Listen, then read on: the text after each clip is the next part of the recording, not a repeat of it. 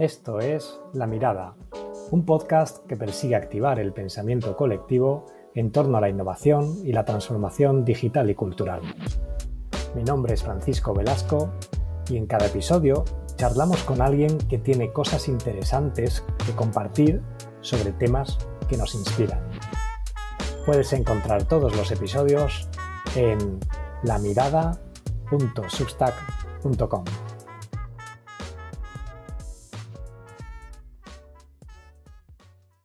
En el episodio de hoy vamos a hacer un viaje a un lugar muy muy lejano, que contará con tres etapas. Vamos a comenzar hablando de la lejanía de los exoplanetas, acercándonos luego a algunos proyectos internacionales y de la Agencia Espacial Europea, y terminando con algunas reflexiones acerca de la futura Agencia Espacial Española. Para ello tengo el privilegio de dar la bienvenida a nuestra invitada de hoy, la doctora Eva Villaver. Hola Eva, ¿cómo estás? Hola, ¿qué tal? Muy bien, gracias. Bueno, pues muchas gracias por la, invitación. Es, todo un honor tenerte aquí, así que siéntete en tu casa, por favor. Sé que cuentas con un gran prestigio en el ámbito de la investigación científica, eh, pero para quienes aún no te conozcan, Eva, eres doctora en astrofísica y trabajas en el estudio de cómo se apagan lentamente las estrellas más comunes y cómo su muerte afecta a sistemas planetarios como el nuestro. Comenzaste tu carrera científica en el Instituto de Astrofísica de Canarias, donde hiciste tu tesis doctoral, y has trabajado en 2001 en la NASA, en 2004 empezaste la Agencia Espacial Europea, después en 2009 regresaste a España con un contrato Ramón y Cajal. Y en 2010 obtuviste una prestigiosa beca de investigación de cuatro años del programa Marie Curie. Y posteriormente en el año 2013 te contrataron como profesora permanente de la Universidad Autónoma de Madrid, donde has trabajado hasta 2021 compaginando investigación con divulgación, docencia universitaria y la escritura. Actualmente trabajas como investigadora en el Centro de Astrobiología, centro mixto que depende del CSIC, Consejo Superior de Investigaciones Científicas, y del INTA, Instituto Nacional de Técnica Aeroespacial. Además, eres autora de más de 100 artículos de investigación en revistas especializadas y otros tantos relacionados con ponencias, y de un libro que se llama Las mil caras de la luna, del que hablaremos después y que además he de admitir que me lo he comprado hace poco y, y he empezado a leerlo con bastante interés. Bueno, Eva, vamos a comenzar con nuestro viaje de tres etapas y lo primero que vamos a hacer es irnos muy lejos. ¿no? Uno de tus trabajos en el ámbito de la astrofísica está relacionada con la búsqueda de exoplanetas. ¿Qué es un exoplaneta y cuántos conocemos a día de hoy? Pues un exoplaneta es algo muy sencillo de definir. Es cualquier planeta que está fuera de nuestro sistema solar. O sea, en la escuela aprendemos la existencia de de los planetas que forman parte de nuestro entorno, Venus, Marte, Júpiter, Saturno. Y, hasta hace pocos años, pues desconocíamos eh, si existían planetas en torno a otras estrellas. Pensábamos que sí, pero no habíamos tenido la capacidad eh, de detectar ninguno, porque la instrumentación básicamente no nos lo permitía. Ahora sabemos que hay muchos y, y, los estudiamos con, mucha pasión y con mucha precisión, o sea, ambas cosas. ¿Y cómo es posible detectarlos o verlos a tantísima distancia? Bueno, en realidad no están tan lejos, o sea, estudiamos cosas que están mucho más lejos que los, que los exoplanetas. De hecho, para caracterizarlos necesitamos que estén ah, relativamente cerca. Solo hemos explorado una, una región muy cercana a nuestra estrella en busca de exoplanetas. Y mm, hay diferentes métodos, uno de ellos, por ejemplo, es, muy sencillo de, visualizar o de entender desde el punto de vista intuitivo, que consiste en... Ah, imaginamos que la estrella es un foco de luz, una farola, y cada vez que algo pasa por delante, pues oscurece, oscurece esa luz. Esa es la técnica de tránsitos. Y para determinar que ahí hay un planeta, pues necesitamos que el tránsito tenga una cierta periodicidad. O sea, por ejemplo, la Tierra sabemos que pasa por delante de nuestra estrella pues una vez al año, ¿no? es, que es el periodo que tiene de, rotación en torno a la estrella. Para detectar planetas por tránsito, eso, colocamos eh, el telescopio apuntando a, las estrellas y esperamos a que algo oculte la luz que, no es constante. Ese es un método, es el, más prolífico y con ese es el que hemos detectado muchos exoplanetas hasta la fecha. Luego hay otros métodos, el de velocidad radial, por ejemplo, es desde el punto de vista intuitivo un poquito menos sencillo de comprender porque hace falta entender un poquito de, gravitación. Este se basa en el hecho de que la presencia de, un planeta altera lo que es el, centro de masas del sistema entre la estrella y el planeta. Entonces, la estrella ya no va a girar en su centro de masas, o sea, en el centro de la estrella, sino que la presencia del planeta va a hacer que, eso sea como, como un baile a dos, ¿no? Y en ese baile a dos, pues podemos determinar cómo se aleja y se acerca a la estrella y medirlo a partir de espectros. Eso es velocidad radial, también hemos detectado muchos planetas con esa técnica. Y luego hay más técnicas, pero son más, eh, digamos, minoritarias, ¿no? O sea, se han detectado menos objetos con esas técnicas. de acuerdo. Y has mencionado un poco que, digamos, es importante eh, no solo encontrarlos, sino caracterizarlos, ¿no? Has mencionado esto de caracterizar. Eh, a qué nos referimos con caracterizar un exoplaneta y, digamos, a qué, nos puede permitir conocer mejor la caracterización. Pues eh, mira, la técnica de velocidad radial, por ejemplo, nos permite determinar la masa del planeta con precisión. Y la técnica de tránsitos nos permite determinar el radio del planeta. Si juntamos ambas medidas, que no podemos hacerlo para todos los exoplanetas, porque solo aquellos que podemos medir con ambas técnicas podemos hacer esto, tenemos la densidad. Y una vez que tenemos la densidad, podemos compararla con modelos y ver, por ejemplo, de qué están hechos, ¿no? la composición química que se ajusta mejor a esa estructura en densidad, que, a ese punto en densidad que medimos, básicamente. El siguiente paso es eh, la atmósfera, medir la atmósfera. Y eso pues podemos hacerlo no para todos, sino para algunos, aquellos que están más cerca de nosotros y aquellos que, cumplan unas determinadas características. Por ejemplo, que, podamos ver la luz de, de, la atmósfera a medida que el planeta pasa por delante de la estrella, aquellos que están en tránsito, por ejemplo. ¿Qué nos permite caracterizar un exoplaneta? Pues nos permite cosas tan fascinantes como entender desde la formación a la evolución, a, lo que es todos los procesos de, del origen de formación planetaria, ¿no?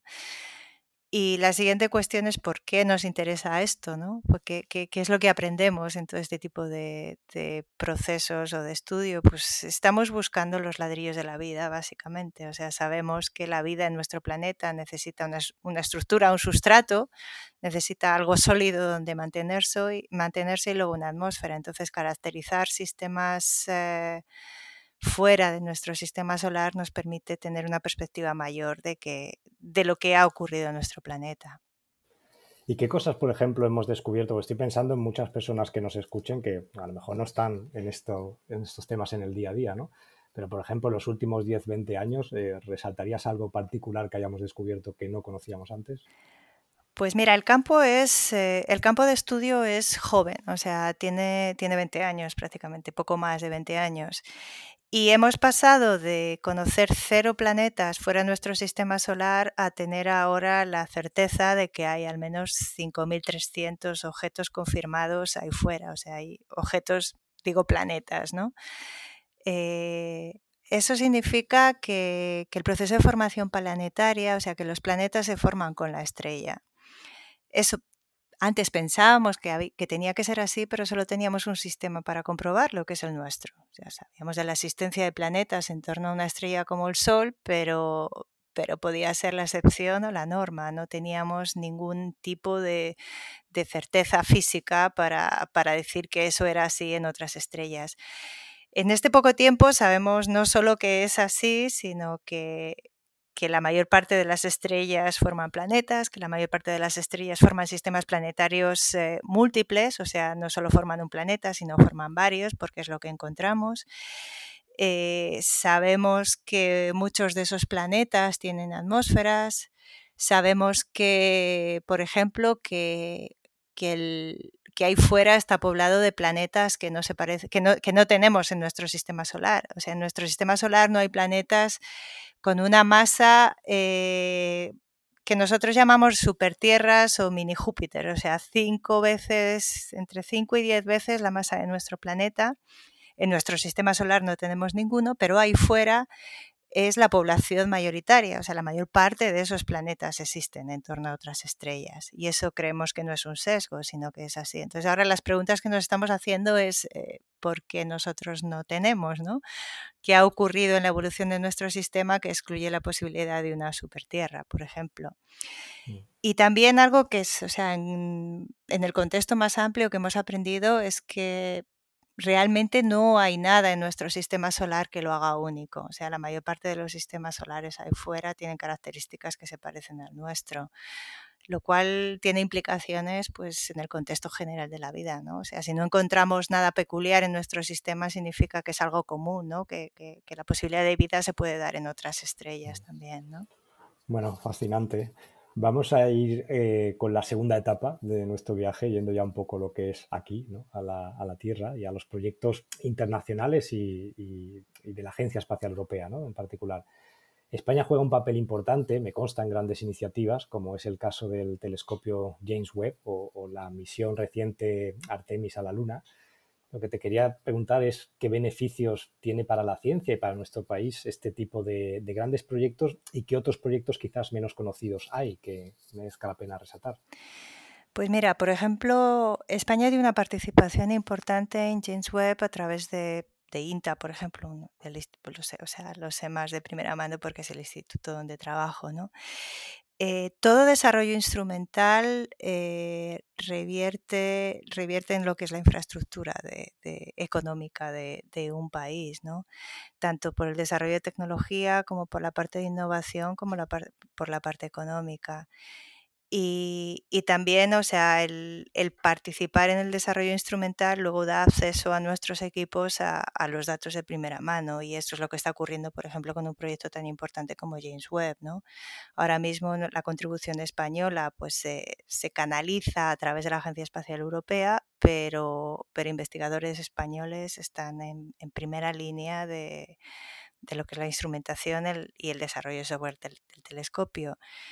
También formamos parte de, de, una misión muy importante que está en desarrollo de la Agencia Espacial Europea que se llama Plato y ahí pues trabajamos con paquetes importantes de, de tanto desarrollo de software como de instrumentación, etcétera. Y no olvidemos que, que la Agencia Espacial Europea tiene tiene, por, por, mencionarte solo algunos, ¿no? porque las contribuciones son muchas. Eh, España es, eh, tiene una contribución importante en muchos proyectos de este tipo, pero, por ejemplo, no se nos puede escapar Gaia. Gaia es un satélite que se dedica a medir algo tan fundamental como la distancia a los objetos eh, celestes y que tiene una, una, contribución muy importante de equipos españoles. Está todo en equipo en, eh, en Cataluña, que ha hecho un desarrollo fundamental también en La Coruña, de, tanto de software como de análisis, como, o sea, la contribución es muy, muy importante. Siguiendo aquí un poco a la, quizás a la parte más, más mediática, ¿no? Cuando se, se habla ya de la figura del, del astronauta o el astronauta, ¿no? Todos tenemos en la mente pues, la figura de Pedro Duque, y recientemente la, la, Agencia Espacial Europea ha seleccionado eh, dos astronautas españoles nuevos, que son Pablo Álvarez y Sara García. Eh, no sé, lo que quería saber es tu opinión sobre qué supone estas noticias, si, si, esto realmente acaba incentivando, digamos, nuevas vocaciones en los jóvenes para que estudien y trabajen, o, o a lo mejor al revés, que lo ven tan lejano que, que, dicen, bueno, esto es un tema inalcanzable. ¿Qué piensas sobre esto? Yo creo que todo, todo ese tipo de cosas eh, tienen un papel fundamental en la motivación de, de, la gente joven. O sea, creo que tener eh, figuras reales, eh, personas, eh, personas jóvenes, brillantes, que, ah, con las que puedas conectar de algún modo directo. O sea, estos dos chicos son de León, o sea, son gente, son gente cercana, son gente brillante, gente joven que, que está haciendo las cosas bien y que demuestran que las cosas desde aquí pueden salir bien, ¿no? Y, y, creo que eso es, eh, es, inspirador. O sea, yo creo que una de las cuestiones fundamentales cuando una niña se plantea una, una carrera de futuro, ¿no? Es, es imaginarse personas, o sea, si, si, cuando eres niña te planteas ser física y la única imagen que se te viene a la cabeza es la de un señor con barbas y despeinado, pues dices, esto no es para mí, ¿no? Porque, porque tú no eres, tú no vas a ser de mayor un señor con barbas, ¿no? Tú eres una mujer, pero si ves una mujer eh, haciendo ciencia o siendo ingeniera o, o astronauta, pues piensas, ah, esto es una posibilidad de futuro y, lo, pones dentro del abanico de posibilidades de futuro que tienes en la cabeza. Entonces, yo creo que este tipo de, este tipo de, cosas no son despreciables en, en fomentar vocaciones científicas. ¿Y cuándo crees que los veremos en una misión? Ojalá pronto. Ojalá muy pronto. Vamos a ver, vamos a ver cómo evolucionan las cosas en la Estación Espacial Internacional y, en las próximas misiones a la Luna. Bueno, vamos ahora con, una tercera parada de, este viaje de hoy, que tiene que ver con la futura Agencia Espacial Española. Esto eh, ha estado en los medios hace bastante poco tiempo el, gobierno ha anunciado, ha hecho este gran anuncio, que es la creación de la Agencia Espacial Española, que al final la sede pues, va a estar ubicada en Sevilla. Eh, y bueno, lo que quería saber es si, nos puedes dar más detalles sobre, sobre esta iniciativa y, cómo crees que esto va a impactar el, pues el desarrollo de la innovación tecnológica en nuestro país.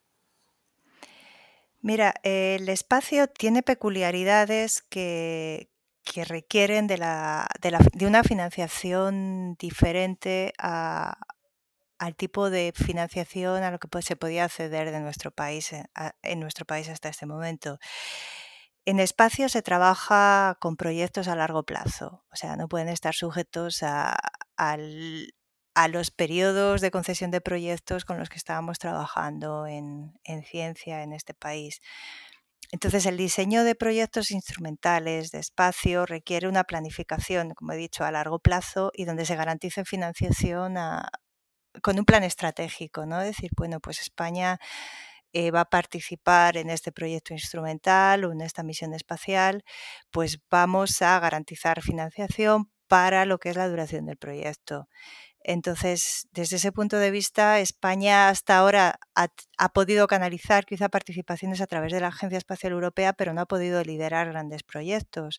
Y creo que la, Agencia Espacial Española va a provocar, ojalá, una, burbuja de de investigadores liderando, liderando proyectos en, en, espacio en nuestro país. O sea, simplemente porque antes no podíamos y ahora vamos a tener la posibilidad si se, si se dota de financiación y se hace una buena planificación en la agencia.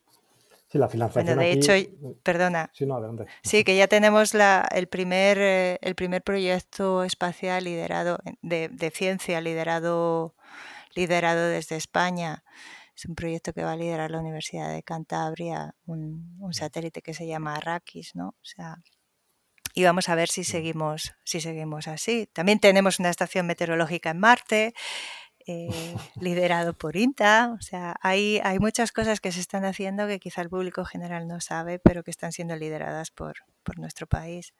Hmm. En física solar también hemos sido con los años muy, muy prolíficos en, contribuir en misiones espaciales y en los satélites. Mm. Sí, no iba a comentar que la, obviamente la, financiación aquí va a ser clave, ¿no? Y es una pregunta mm, tampoco buscando que, te enfangues de ninguna manera, ¿no? Pero, pero un poco por la experiencia que tienes también internacional, que, no es poca, o sea, es, muchísima, ¿no?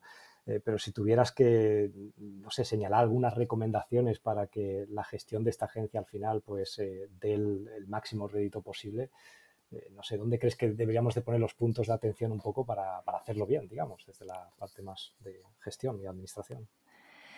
Bueno, primero dotarla de una financiación sólida, ¿no? Eh, sabemos que NASA, o sea, no, vamos a poder competir ni de lejos con el presupuesto de, la, de NASA, que, que, son que van por cifras de miles de millones, ¿no? ninguna agencia espacial sumada, o sea, el resto de agencias espaciales, la suma no, no, puede competir con ese tipo de presupuesto, pero dotar una financiación sólida es fundamental. Y luego el siguiente paso pues son las, las cargas burocráticas. O sea, en este país tenemos, tenemos una herencia burocrática bastante, bastante bien establecida y esperemos que, que podamos librarnos un poco de ella, porque aquí hay que agilizar, hay que agilizar procesos y, no cargar al investigador o al gestor con, con burocracias absurdas, ¿no? Entonces, eso puede retrasar mucho cosas que, que, no permita que se hagan, ¿no? agilidad, falta de burocratización y, un presupuesto estable, eso diría yo que son las claves. Bueno, esto es una maravillosa carta de los Reyes Magos y, esperemos que, se tome nota. Em, bueno, nos estamos acercando al, final del episodio y, bueno, lo, que te quería ahora comentar es un poco ligado a lo que hemos mencionado de la, misión Artemis a la Luna. Eh, lo, que quería es aprovechar la ocasión para recordar el libro que publicaste en 2019 titulado Las mil caras de la luna. Eh, como comentaba, confieso que, estoy ahora leyéndolo. Es un libro que además combina, es muy curioso, ¿no? Porque combina ciencia con incluso con poesía, con ciertas referencias. Es bastante curioso, ¿no? Pero la, pregunta que te quería trasladar es, bueno, siendo una científica acostumbrada a las publicaciones académicas, ¿cómo ha sido la experiencia de escribir un libro que al final es más de divulgación, digamos, hacia el gran público? ¿Cómo ha sido esta experiencia? Pues al principio cuesta mucho quitarte el corsé, el corsé de, la literatura científica, por así llamarlo, ¿no? O sea, nosotros estamos, estamos acostumbrados a escribir de una cierta manera y a que absolutamente cada punto y cada frase se, sea, o sea, se pueda verificar y etcétera. Entonces, escribir desde un punto de vista más literario es por así decirlo, un poco más, más sencillo, ¿no? O sea, es, es quizá más libre, ¿no? Y mi editor, Miguel Ángel Delgado, continuamente, o sea, cada vez que le pasaba trozos de texto, sobre todo al principio, hasta que me empecé a soltar, decía, pero, pero suéltate, o sea, sigues atrapada en el lenguaje científico, o sea, suéltate, suéltate, ¿no? Y yo creo que al final eso ha sido la clave, ¿no? El, el pensar que, que, estaba escribiendo para un público que, que era otro, que, que, quería que básicamente llegara a gente que a lo mejor la, la divulgación científica hardcore no, llega, ¿no? Y, acercarme eso a través de historias, eh, intentar, eh, intentar llegar y, sobre todo poner sobre la mesa el hecho de que la ciencia es, es fascinante y, simplemente he utilizado la luna para, para hacer ese ejercicio, ¿no? ¿Y prevés escribir otros próximamente? Sí, estoy en ello. Lo que pasa que al final la, la, ciencia, la ciencia te absorbe mucho, pero sí, sí, me ha gustado, me ha gustado mucho la experiencia de, hacer divulgación por escrito, así que próximamente espero tener otro. Muy bien. Bueno, Eva, pues ha sido un verdadero placer eh, conversar contigo y hacer este pequeño viaje donde hemos hablado de los exoplanetas, hemos hablado de algunos proyectos internacionales y de la Agencia Espacial Europea destacados y hemos eh, pues, bueno, hecho algunas notas sobre el futuro de la investigación astrofísica y espacial en España. Eh, quisiera, además de agradecer tu participación en este programa, darte las gracias de verdad por, la enorme contribución que, haces a la ciencia y a la divulgación, porque además coincido contigo en que es una de las claves para elevar la capacidad intelectual, económica y, y de progreso de un país. Así que muchas gracias Eva y hasta la próxima. Gracias a vosotros y hasta la próxima. Y si os ha gustado esta conversación, podéis suscribiros en nuestro canal de publicaciones lamirada.substack.com. Hasta otro día.